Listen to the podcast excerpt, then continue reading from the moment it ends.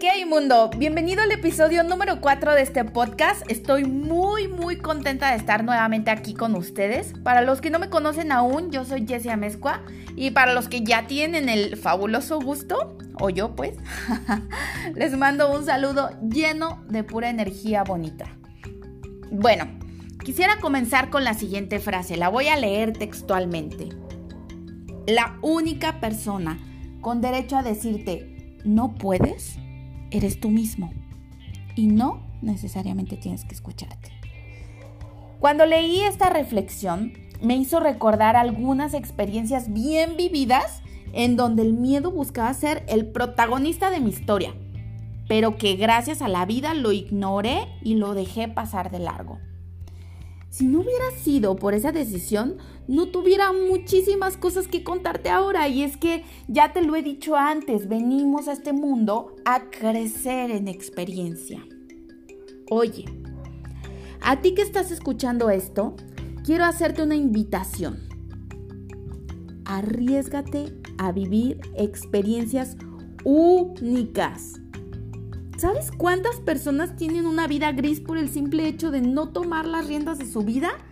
Ven pasar los días sin salir de la rutina. Es una de las maneras tan, tan nefastas de tener una autoestima mediocre. Cuando escucho la palabra mediocre, me parece que tiene un, tono muy fuerte. Pero realmente si desmenuzamos la palabra, más de algunos y me incluyo, somos mediocres en algún aspecto de nuestra vida. ¿Qué es ser mediocre? Bueno, pues medio hago ejercicio, medio como bien, medio hago que trabajo, medio hago que leo, medio me comprometo con mi pareja y podemos seguir una larga lista de mediocridades. Mediocre es esa persona que no se compromete al 100% consigo misma. Hay que aprender a arriesgar, sea en el plano sentimental, en el plano laboral o en cualquier otro. Arriesgar implica liberarse de muchos temores que acarreamos. Este punto es imprescindible para que nuestra fuerza interior despierte de una vez por todas. Déjame te cuento algo. Un día un día salimos de excursión, mis amigos y yo. Fuimos a Huaxtla, un lugar lleno de cascadas, aguas cristalinas, ríos, geysers, arbolitos, naturaleza, ¿no? Había una cascada en especial gigantesca. Yo creo que tenía aproximadamente unos 20 metros de altura, si no me equivoco. Veía a algunos expertos, y digo expertos porque se les notaba su habilidad dándose clavados en esa cascada. No inventes, me paré a la orilla y de solo verla me paralizaba. Te lo juro, en aquel día éramos un grupo como de siete hombres y cinco mujeres. Y dos de los hombres se lanzaron. Y todas las mujeres estaban sentadas, este, viendo la vida pasar y pues no, nunca en la vida, ¿no? Ninguna mujer. Y pensé para mis adentros, algún día seré mamá. Y quizás eso sea lo más extremo que me toque vivir. Y es que creo que es extremo porque tener la responsabilidad de una vida, de un futuro en tus manos, no es cualquier cosa. Así que me paré al pie del, del risco. me acuerdo y me vuelve a latir el corazón. Y dije, ser mamá va a ser lo más extremo, pero este salto no debe de ser para tanto llamé la atención de mis amigos. ¡Ey! Oigan, me voy a aventar. y se quedaron incrédulos, otros más me animaban. Me paré al filo. Sentí latir mi corazón a tope, pum, pum, pum, pum, pum, pum, pum, pum, pum, pum. Y en ese momento dije para mis adentros, ok mundo, aquí voy. Fueron segundos e, eternos en los que se paralizó mi existir. Y mientras caía, no pensaba en nada y cuando entré al agua sentí lo frío y enseguida salí a la superficie. Mis amigos gritaban y aplaudían y mientras nadaba a la orilla solo estaba pensando, ¡Wow! ¡Neta lo hice! La verdad es que ahora que veo las cosas en perspectiva fue bastante arriesgado, sobre todo porque una, jamás me había aventado un clavado de ninguna parte. No sabía qué había abajo y si quizás no hubiera saltado lo suficientemente elevado, podría haber pegado en el risco. Pero para mi fortuna no fue así. ¿Qué hubiera pasado si no me hubiera aventado? Pues simple, no estaría contándoles esta experiencia y cómo el corazón late cuando estás a punto de vivir momentos que te roban el aliento. O por ejemplo, en mi trabajo, en menos de un año pasé de un puesto administrativo a un directivo, con gente a mi cargo y responsabilidades que incluyen el desarrollo de más personas. ¿Te cuento un secreto? Cuando salió la oportunidad, no tenía ni la O por lo redondo de cómo lo haría pero me lancé a lo desconocido y di lo mejor de mí. Jamás demostré que no tenía experiencia. Yo hablaba, pensaba y actuaba con años de intelecto, aunque no fuera así. Me exigía a mí misma, pero nuevamente me lancé a lo desconocido y ahora aquí me tienes contándote esto. O también un día, esto es en el plano sentimental, un día conocí a un chico por Facebook.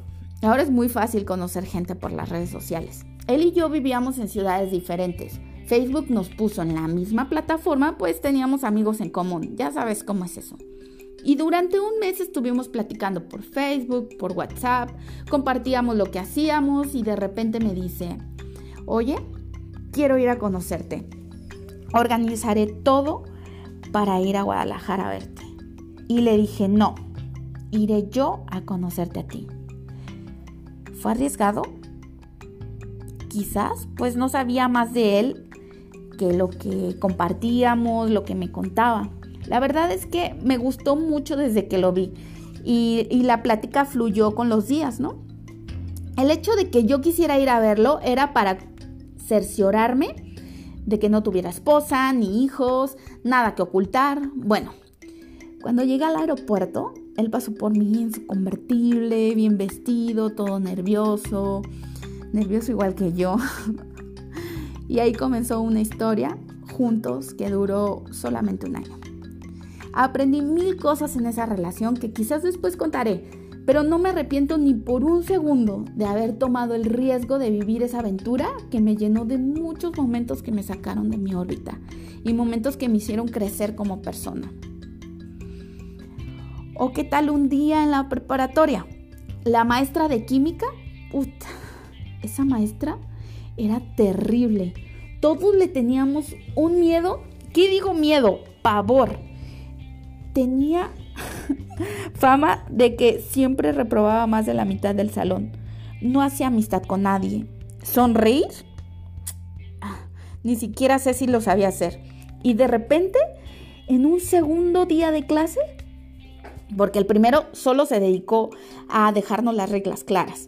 Entonces, en el segundo día de clases dijo, necesito un voluntario, ah, porque tenía una voz muy ruda, ¿no? Necesito un voluntario para dar el próximo tema.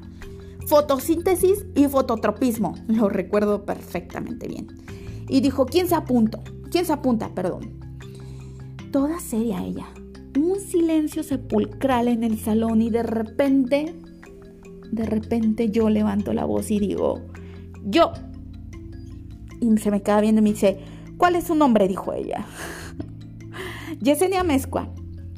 Se requiere un trabajo de calidad, Yesenia Mezcua. Ok, dije yo. Ese día me fui a mi casa y dije, no manches, ¿qué voy a hacer, no? ¿Saben qué hice? Preparé la exposición, estudié, la ensayé, la entendí. Creí en mí Tomé una respiración profunda y la di. Después de eso, ella me aplaudió, me tuvo mil consideraciones en la clase y me exentó del examen final. ¿Ves lo que pasa cuando te animas a dar el primer paso? Cuando te animas a dar el primer paso, la vida te sonríe. Y como esos ejemplos, tengo otros tantos en diferentes áreas de mi vida. Así que déjame decirte, la vida está llena de oportunidades para seguir creciendo en experiencias. Muchas veces las dejamos ir, otras veces por miedo hacemos como que no las vemos. y así fácilmente se nos escapan de las manos y comenzamos a generar una rutina gris, sin colores, sin mucho que contar. El cambio que hago cada día es buscar algo que me motive a seguir adelante. Puede ir de la mano del descubrimiento de nuevos intereses, un libro nuevo por leer o una información nueva que me dé conocimientos que no tengo. Pero bueno, cada persona vive según le guste. Yo lo hago a mi manera. Hay quienes les gusta vivir sin prisas, caminar lento, observar, aprender. En cambio hay otras personas que adoran vivir con la adrenalina al mil eso para nada es malo. Adoran tomar riesgos y vivir de manera apasionada. De verdad que admiro a quien elige vivir de esa manera y quizás es porque me siento muy identificada con ellos. Oye, ¿y si te arriesgas a, a descubrir nuevas cosas? ¿Qué tienes para perder? Si las cosas no se dan al primer intento, vuelve a intentarlo, prepárate más, sigue intentándolo quienes están en la cima no lo lograron al primer intento. Solo el esfuerzo es el que distingue a alguien que logra sus metas de una persona que no. Bueno, te deseo que, que, seas distinto ayer. Que hoy busques ser tu mejor versión, que busques evolucionar y que te lances a la aventura de generar experiencias, a coleccionar momentos que te hagan sentir lo que es estar vivo. Gracias nuevamente por escuchar. Y por favor comparte este mensaje con la gente que te importa. Y ya por último, te invito a que mantengas los ojos y tus sentidos a tope, pues la vida está lista para sorprenderte mágicamente. ¿Ok, mundo? Yo soy Jessie Amezcua. Hasta la próxima.